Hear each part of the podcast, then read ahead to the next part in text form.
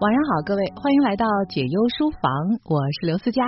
今天还是请来我们的老朋友，现在就可以说这是我们节目的老朋友了。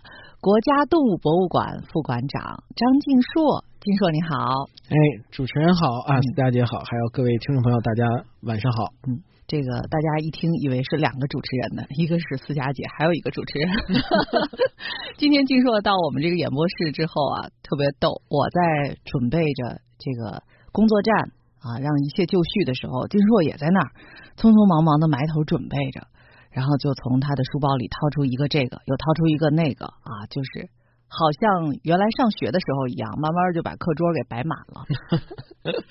后来我说你干嘛呢？他说今天呢去淘了点旧书，是不是？我一看淘的这个书还挺有意思。其实呢，以往静硕来到我们的节目，或者是其他各个媒体的节目当中，大多数都是谈和动物相关的事儿。其实我觉得，在我的印象当中，因为我们两个人也认识好多年了啊，静硕是一个真正爱读书的人。但是谈不上什么叫真正啊？哦，爱淘书的人，爱买书的人，买的书绝对比看的书多，那是真的。就是有的时候看到自己。觉得喜欢的书啊，就忍不住手痒心痒，要把它买回来。嗯嗯。但是呢，就确实现代人工作生活也比较忙，通勤的时间也比较多，不一定买回来的书都读。嗯。但是呢，爱书的人看见喜欢的书，就不可能把它静静的留在那儿，自己一个人转身离开，是吧？嗯。哎，这个其实买书，我觉得就像。美女们买衣服是一样的，嗯，或者买包包是一样的。你觉得每一个美女都买包都一定要背吗？或者一定都会穿吗？呃，其实是一个道理。在衣柜里总觉得少一件，是不是？对，就是说呀，这个人的欲望啊，包括你有时候我也分析说，我们为什么喜欢收藏东西？我特别喜欢买书啊，我家里藏书真的是那得有十万多册，都藏哪了？分好多地儿。藏书的最高境界是得买房，所以这个其实是这样。我觉得呃很多人有不同的癖好吧，就好比说有人喜欢买这个东西，买那个东西，大家喜欢就不一一举例了。哎，对，比如说你现在文创产品是吧？文创产品特别火。你说文创产品有什么用？你比如说过去咱们老朋友杨毅，嗯啊二宝杨毅，北京动物园的，对，他那时候非常想念二宝。哎，他那时候爱好，他跟我讲了很多次，他喜欢买 T 恤，就是印有动物的 T 恤衫。他都穿吗？他不一定穿，而且很多情况下他真的是不穿。其实我自己也喜欢，就是说印有动物的 T 恤衫。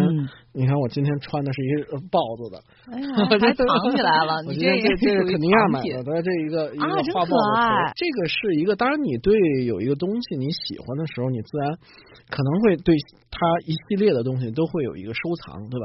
而且的话，其实你去研究这个行为，我们总去思考，尤其是我们研究动物的哈，他就总觉得人的所有的行为都是可以通过动物的行为去解释。你比如说，我们为什么喜欢收藏，是因为的话，我们的古人。我们的老祖宗没那么容易获得食物，或者一旦获得食物，获得一些物质上的东西，他要把它保存下来。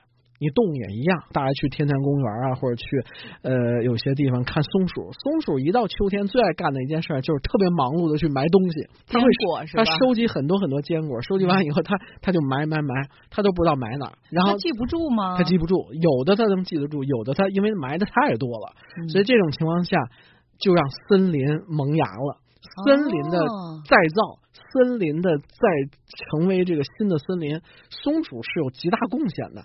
它就在那买买买，他等于相当于把它种下来了，是吧？它就是一种收藏，嗯，对吧？因为我们食物不足，或者是 just in case，就是我们以防万一，我们就要。保存更多的物质，然后呢，供不时之需。所以在这种情况下，大家会有一个收藏的癖好，这其实是与生俱来的。很多人其实买衣服的潜意识，在我看来，真的就是因为过去咱老祖宗真是茹毛饮血的时代，是你是吃不饱饭，你是没有温暖的，你的那个暖是不够的。但是我之前看过一个研究啊，说像这种饥寒交迫的这种记忆，嗯，应该就是在三。代人的基因当中还是会持续存在的。嗯嗯。那你说的那种，就现在买衣服可能和老祖宗茹毛饮血那个时代相关。我觉得这个记忆残留的寿时间有点长。这个它是行为的一些根本的东西。你这个物种来讲，你想想，我们这个物种进化到今天，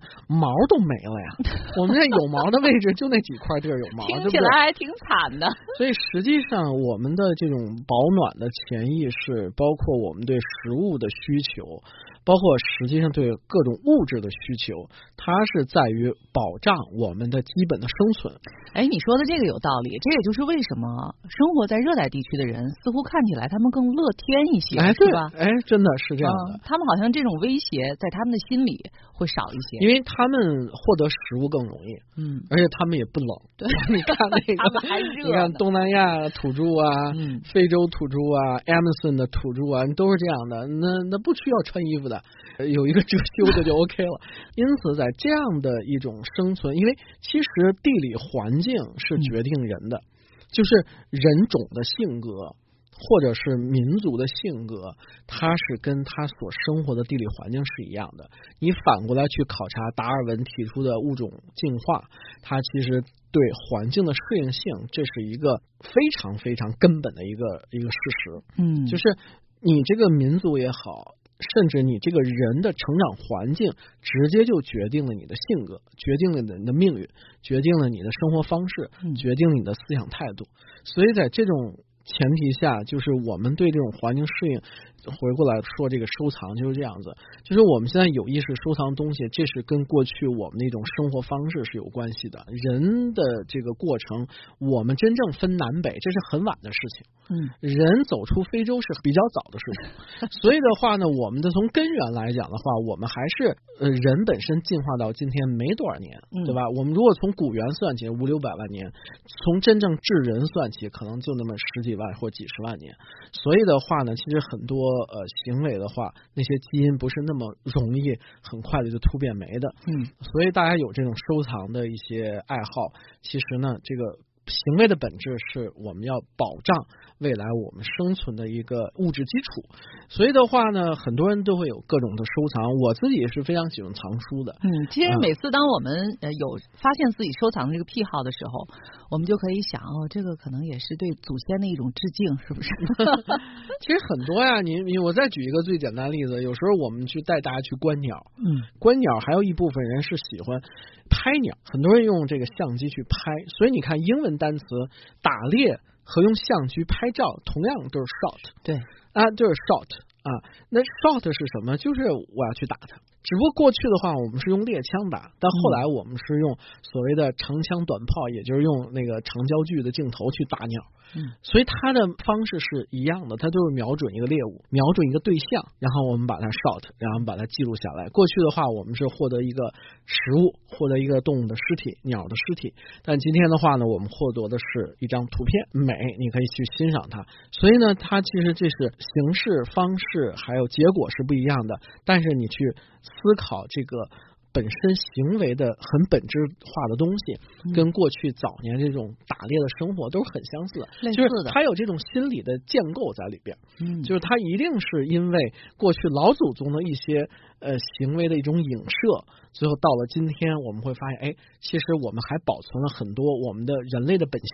嗯，这个就是 human nature，就是我们的本性是不变。我们是应该保存一些人类的本性吧？要是活着活着就没有人性了，那还挺吓人。但是人性在我看来，其实跟动物的属性又没什么区别。其实动物的很多的自然的属性啊，人的自然属性是很多是相通的，甚至可以讲人的自然的属性动物都有，动物有的我们未必有，但是我们有的动物都有。嗯。啊，特别是我们的近亲啊，灵长类动物什么的啊，他们都也收集，尤其是生活在比较寒冷地区的有些灵长类动物，它也会把一些食物有这种储藏的行为，都会有各种方式去适应这个环境。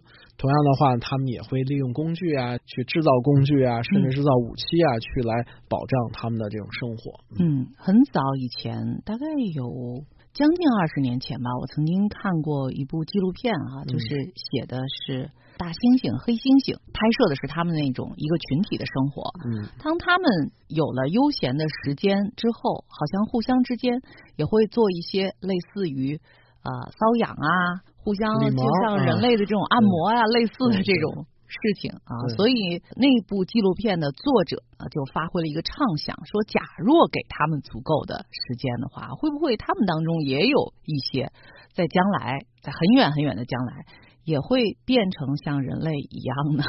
嗯，其实我们今天去研究黑猩猩、大猩猩这些类人猿的行为，从本质上就是去研究和了解人类早期的一种形态。所以你看他的这种礼貌、社交，嗯，他们之间的勾心斗角、尔虞我诈，还还真有这个都有。嗯，所以你研究他的行为，包括他们也有建立联盟。你看黑猩猩可以建立一种联盟，然后他们合作去捕猎，去杀死这个猴子，然后来吃肉。所以这些行为的话，我们可以研究明白以后。了解了以后，我们会发现，其实这就是人类早年的形态，嗯。所以才有过去一位非常著名的古人类学家 Louis Leakey，他是东非猿人的发现者，那他当过肯尼亚国家博物馆的馆长，他儿子也是，他们整个是 Leakey 家族，他老婆叫 Mary Leakey，他儿子叫 Richard Leakey，他们整个全是研究古人类的，所以研究那个东非。古人的起源，而且他很了不起的，就是 Louis Leakey，他研究的这个结果，拿今天的最新的研究技术 DNA 的方法得到证实。嗯，他认为所有人类就是智人是肯定是起源于非洲的，现在这个这是一个定论，基本没什么问题的。那么他更了不起的地方，就是在于呃他。找了三位小姑娘，在当时就是小姑娘，很年轻，然后分别去研究那个大型的猎人猿。嗯，一位呢就是真古道尔，研究黑猩猩；一位呢是呃叫 Dan Fusi，他是研究那个大猩猩；还有一位呢叫 Bill g a l i c a s 他呢是研究红毛猩猩。那在东南亚，过去呢我们都叫呃三位圆姑娘。Louis Leakey 的叫 Leakey's Angels，就是呃 Leakey 的小天使。嗯。专门有一本书，就叫《三位圆姑娘》，大家可以找一下。这个下次可以请金硕来讲一讲。对对，这本书大家可以看，这是过去《化石》杂志的一个很著名的科普杂志，叫《化石》。《化石》的副主编也是后来中国农业科技出版社的总编辑，叫张峰。张峰先生啊，我还前两个月还去他家拜访过，但他身体虽然现在不是太好，但是头脑很清醒。他还想说，你能不能帮我？把那个当年翻译的真古道的书给再版呢，还在说这个话题。就是那时候他就写三位圆姑娘，讲的就是这三个女孩去研究三种大型的猎人猿，通过研究猎人猿的行为，然后利基就是他要利基啊，他叫路易斯利基，利基呢他就知道啊，我们人类祖先是什么样子，我们人类。早年的形态是什么样子？文明是怎么产生的？文化是怎么产生的？因为过去文化只认为人才有，呃，从来没认为说动物也有文化。但是通过真古道尔的研究、戴恩·富西的研究，发现实际上动物是有文化差异的，对吧？这种文化体现很多很多方面。所以在这种情况下，我们才知道哦，其实人不是唯一懂得文化的。那在动物身上，特别是至少最起码类人猿跟人类亲缘关系最近的大猩猩、黑猩猩、红毛猩猩，他们都是有这些文化的差异的。你刚才说的那本书叫？三个三位圆三位圆姑娘啊，就是类人猿的猿，类人猿的猿。嗯，那个书现在应该很难找到了吧？是不是也得呃旧书网肯定可以找得到，去旧书网找是吧？它不是新书啊，但是肯定是可以找到。现在其实。过去的话，我们去淘个旧书啊，就过去啊。我小时候去海王村嗯，就是琉璃厂。海王村就是离我们学校很近。对对，北师大附中那。对，海王村过去呢，就有很多旧书。一到旧书市啊，我过去就去那儿淘。到后来的话呢，就是中国书店，嗯，这个还在那儿。呃，其实还真是，我觉得北京孩子真是很有福哈，因为大家可以知道，北京过去有中国书店。我真的，我去过去去外地去出差，我跟我境外的朋友一聊，说我们北京有中国书店，他们都不理解什么叫中国书店，不都是中国的书店？对对，其实中国书店专门就是收旧古旧书，包括像呃鲁迅呀，像这些大学者胡。适什么的？他们非常喜欢藏书，那时候老去琉璃厂淘旧书啊。那中国书店是很早的书店啊。中国其实就仨书店：中国书店、新华书店和外文书店。这是国有的，就这三个书店。啊，过去呢都叫门市，什么什么书店，什么什么门市。过去呢，我小时候什么西单呀、东单呀，都有中国书店的门市，但现在后来都拆没了，所以那时候去这儿淘。再后来就潘家园去淘，但现在的话呢，基本上就在网上淘了。嗯，所以这些旧书的话呢，大家其实你只要能够搜索到一个书名，基本上现在旧书网都是可以买得到的。嗯。确实有很多书在后来呢就没有再版，没有再版的原因是很多的，并不是说这些书就不好，而有的时候呢，往往是那些你特别想找到的非常珍贵的一些书籍，你就要通过这种淘旧书的方式。嗯，金硕今天是去哪儿淘的？你这是从旧书网上淘的 吗？今天正好这中午的时候路过那个呃新街口有一个中国书店，哦，去那儿淘的。现在。北京的中国书店也就那么几家了，嗯，这个灯市口有一家比较大的，琉璃厂还有呃几家，但实际上旧书还不多。嗯，过去呢，你像龙福寺这个拆了，然后这个西单、东单的这都拆了，现在还比较大的，也就是那个中关村中国书店，就在海淀桥的这个南边，嗯啊，有那么几家还有。啊，所以今天呢，反正因为路过的时候我就去，我看看你淘的这本书，我这个给我们的听友展示一下，跟听友展示这本书啊，其实虽然是我淘，但但这本书其实我有，你有还要淘动物趣闻，因为它品相好，北京动物园编，哎，这还 真的是很因为这本书啊品相特别好，我小时候就看这书长大的，大概应该是在九零年九一年吧。嗯，您可以看一下那版权页，大概是什么时间的？就是一块五毛五。哎，这本书是当年我小时候对北京动物园的一个内幕的了解。就通过这个，因为这本书呢是过去北京动物园这是不是以前在动物园就卖呀？哎，在动物园就卖，我怎么觉得我也？我小时候就是在动物园里买的。嗯，这是一九八九年八月年，那就八月第一版。我的印象就应该是九零年前后，当时对我买的这书，那时候就是一次偶然的机会逛动物园，一看哟有这本书，那时候我爸就给我买了。嗯，然后后来我这本书印象很深，什么黑白颠倒的球鱼，就是说咱们从美国进口球鱼。嗯。啊，就是那个长得特别像穿甲的那个动物啊，然后呢，到了北京发现倒时差，它半天就倒不过来。它本来又是夜行性的，它从美国回来本来是白天，然后到了中国发现还是白天，然后后来它自己就一直紊乱，就一直倒不过来，就讲这么一个故事。然后还包括北京动物园过去养朱鹮，大家都知道，一九八一年。那时候就发现有七只朱鹮嘛，一九八一年在陕西洋县重新发现的。当时那个朱鹮那个蛋是连夜就送到北京，送给北京动物园赶紧人工孵化，因为他们偷蛋。为什么呢？因为当时一九八一年发现这朱鹮的时候，就轰动了整个科学界，因为那时候认为中国已经朱鹮灭绝了，日本当时只有最后的特别年老的四只。然后世界上就认为没朱鹮了，所以那时候我们中科院动物研究所就是我们研究所的老先生叫刘银增，嗯，他爸爸也特别厉害，他爸爸叫刘伯禽，当年是给毛主席给齐白石老先生刻章的。啊，是金石学家、篆刻专家、刻章，所以呢，刘伯禽的儿子叫刘银增先生，他就在我们动物所研究鸟。后来呢，这个任务其实还是通过外交部给的中科院，中科院下达给动物研究所，然后我们就去找朱鹮。所以，终于在一九八一年五月份，在这个陕西省洋县姚家沟几棵树上找到了最后那两窝朱鹮，一共七只。所以今天的话，我们那个朱鹮这种鸟。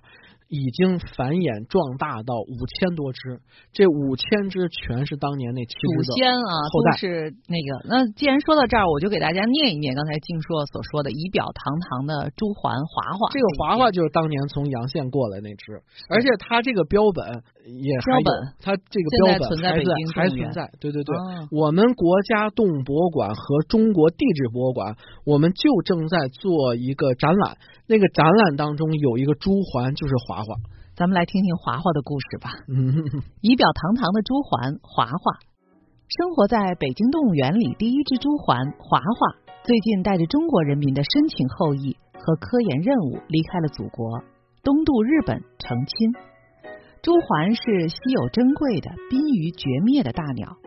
一九七八年，科学院动物研究所派调查小组到辽宁、安徽、江苏、陕西、甘肃等九个省调查，寻觅朱鹮踪迹，行程五万多公里。于一九八一年五月，终于在陕西洋县发现了失踪近二十年的国宝朱鹮。当时发现的是两窝七只，加上日本的五只，世界上仅有十二只。朱环华华就是被发现的三只幼鹮之一。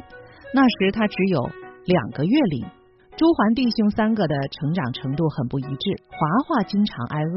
不久，华华就被日益强壮的兄辈挤出巢外，从近三十米高的青冈树上掉下来，幸亏被工作人员发现，捡起送回巢内。可是没过几天，华华又被挤下来了。为了保护这只小朱环，林业部批准把它送到北京动物园。动物园对它视如珍宝，把它安置在一间不受外界干扰的笼舍内。舍内经过严格消毒，装上栖架，派有专人精心饲养。半岁后，华华长得仪表堂堂，全身雪白透粉的羽毛，美丽淡雅。华华和饲养员混得可熟了，他甚至能听出饲养员的脚步声。只要饲养员开门进来，他马上飞到栖架上，点头哈腰的走来走去。饲养员抚摸它时，它会高兴的竖起发冠，轻轻的啄饲养员的手。饲养员要走了，它站在栖架上，伸着脖子看着，有时要送饲养员到门口，依依不舍。华华在北京动物园生活了四年多，身体很健壮。到日本后，他对新的环境有点认生，不吃不喝。护送他的人员不断给他调换食物。隔壁的未婚妻不时传来叫声，这使他逐渐安定下来。我们盼望着华华在日本人民的关怀下。婚姻美满。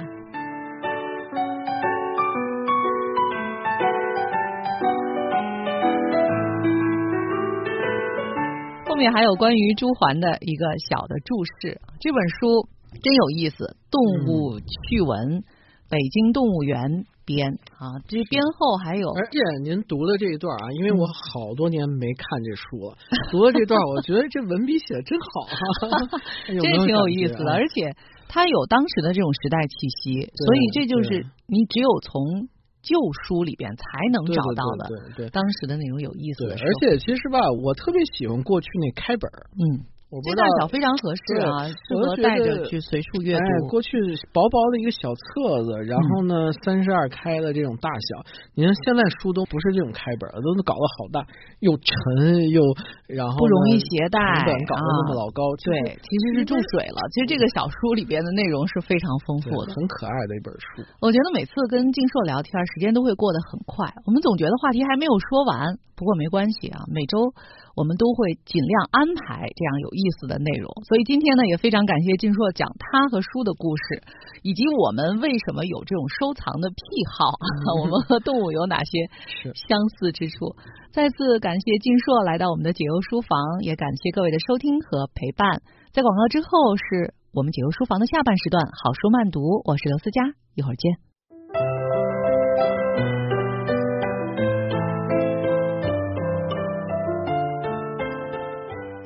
好的，欢迎回来，这里是解忧书房的下半段好书慢读。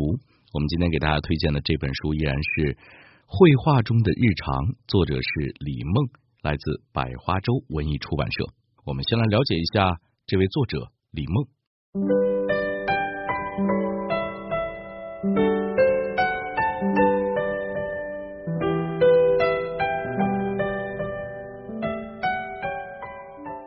大众传播，香港中文大学及艺术史，多伦多大学双硕士，曾在香港大公报担任文化版记者，现任职于香港联合出版集团，专栏作者、译者，半个艺评人，文章散见于北京、香港与多伦多等地的报刊与网站。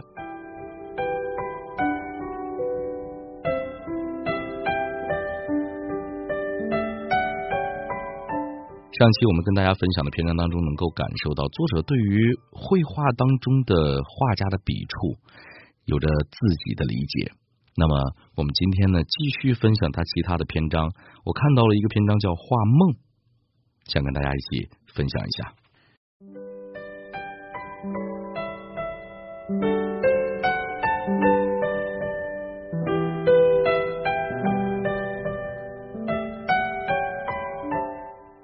因为名字里有个“梦”字，从小到大一直被人问起会否常常做梦。的确，梦几乎每夜都有，有的甜蜜，有的惊险，不过总是好梦多一些。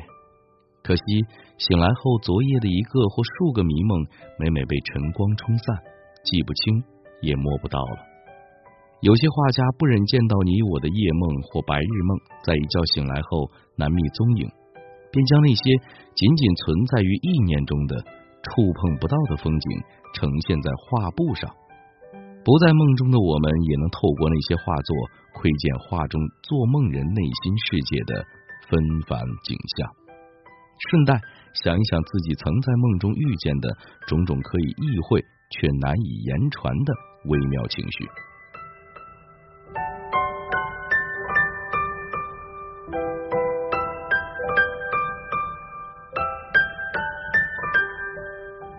以梦字命名作品的画家有毕加索，还有法国人卢梭。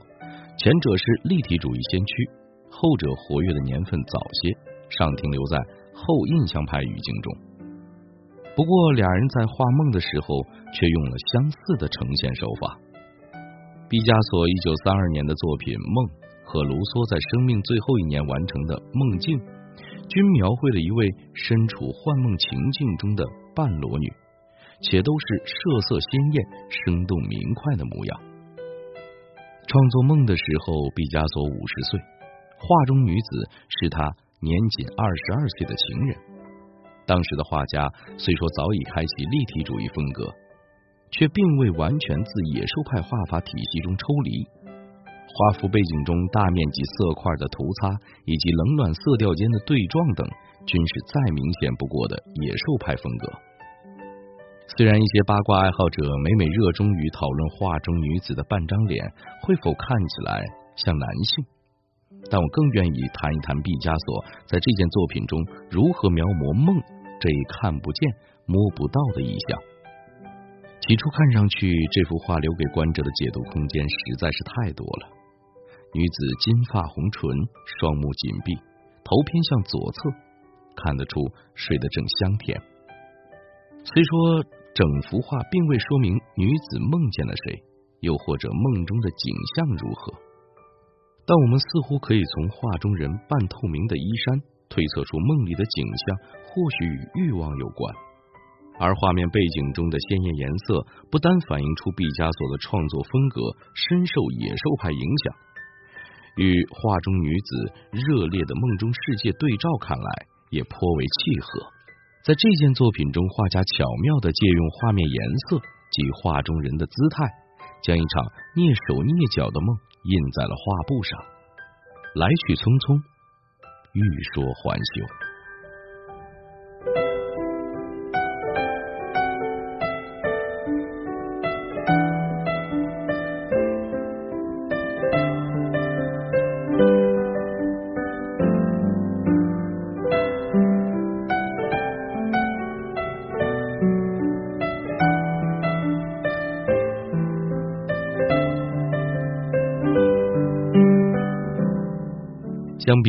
加索的欲言又止，卢梭在梦境中描摹的景象则相当直白。画中女子半躺在雕花长椅上，眼睛睁开，好奇的打量着周遭的一切，神情愉悦。显然，这深绿色调的丛林及林中的珍禽异兽、奇花怪木，均超出画中人此前的经验。不然，他也不会像发现新大陆一般对四周环境如此好奇。卢梭画中的女子像是童话故事《爱丽丝梦游仙境》中的主人公，沿着某个神秘的洞穴滑落，落入一个脱离日常情境的古怪世界。书中的爱丽丝遇见海龟、龙虾以及会说话的毛毛虫，梦境中的女子偶遇树上的白孔雀、两只狮子。比狮子脑袋还要大的巨型花，以及身着彩色短裙、正在旁若无人吹奏乐器的土著居民。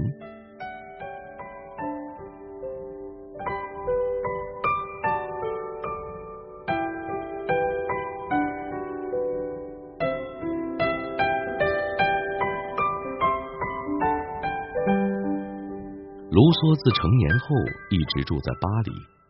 而他的创作却从来都与人密楼高的城市无关。卢梭小时候父亲负债，一家人生活困窘。长大后，他在律师事务所实习，却莫名其妙的牵扯进一桩罪案，不得已参军避难。后来，他与房东的女儿结婚，在二十年的婚姻中收获六个子女，却有五个早夭。妻子也在他四十四岁那年因病去世。几乎可以说，这个法国人不但工作枯燥乏味，家庭生活也布满了失落与悲伤的阴影。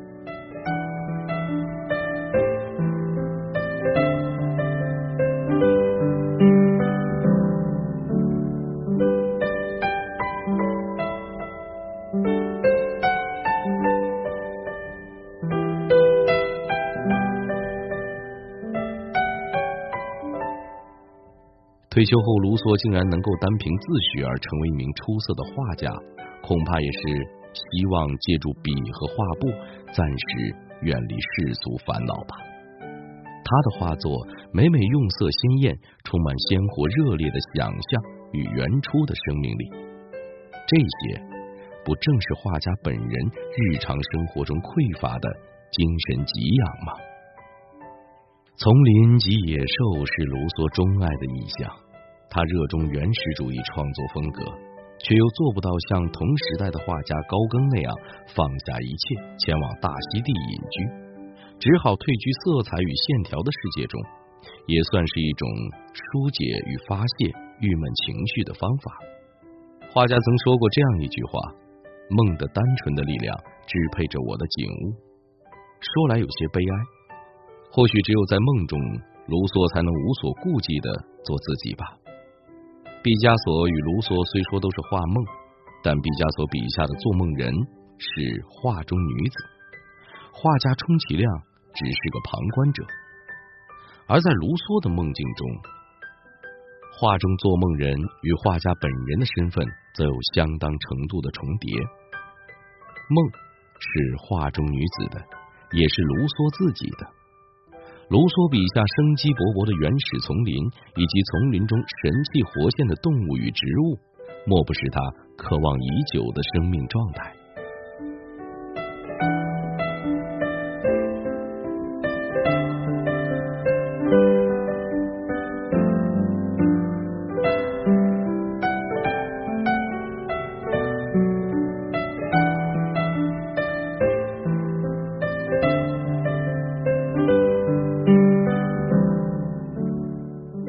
些美梦的故事，或许你会问：画家笔下的噩梦又该是怎样的情形呢？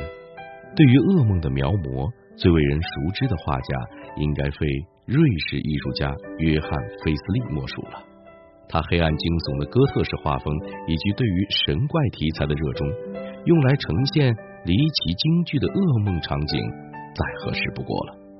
虽然不到二十岁便开始创作，但菲斯利直到一七八一年才终于在画坛崭露头角。帮助他成名的是一幅名为《噩梦》的作品。画中女子正在熟睡，平躺在床上，头和两只胳膊自床沿垂落，给人一种不稳定的观感。女子身上蹲着一只怪兽，表情狰狞。怪兽身后有一匹白马，半张开嘴，目光贪婪。怪兽。名为梦魇，传说是专趁女子熟睡时吸其精气的男妖，而出现在夜里的母马也与梦魇怪有相似的暗示意味。在英文中，噩梦一词正是由夜以及母马组成的。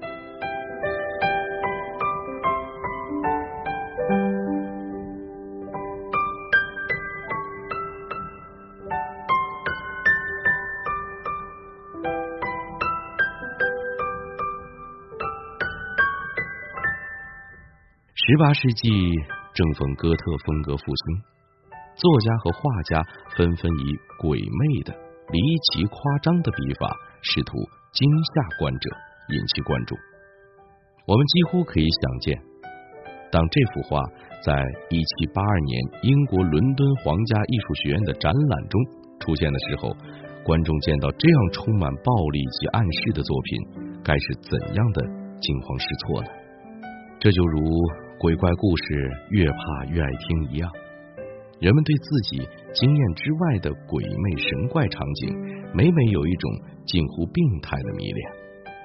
噩梦之后，菲斯利又创作出众多暗黑系画作，大多取材自神话故事，均受到追捧。他对于哥特风格的热衷，直接影响了后来的威廉布莱克等英国画家。他们对于肉身赤裸的描摹，更让人想到活跃在十七世纪的叛逆的荷兰画家鲁本斯。画美梦的卢梭生前困窘潦倒，菲斯利却凭借对于噩梦的呈现，收获众多金钱及名气。有时候。你不得不感慨一句：世事真是引人唏嘘啊！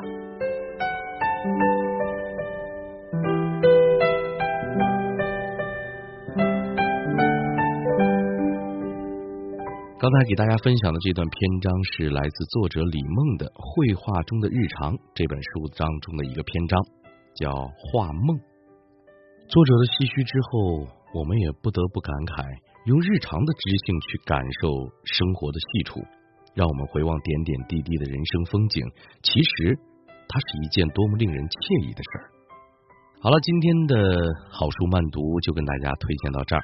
解忧书房，我们下期再见。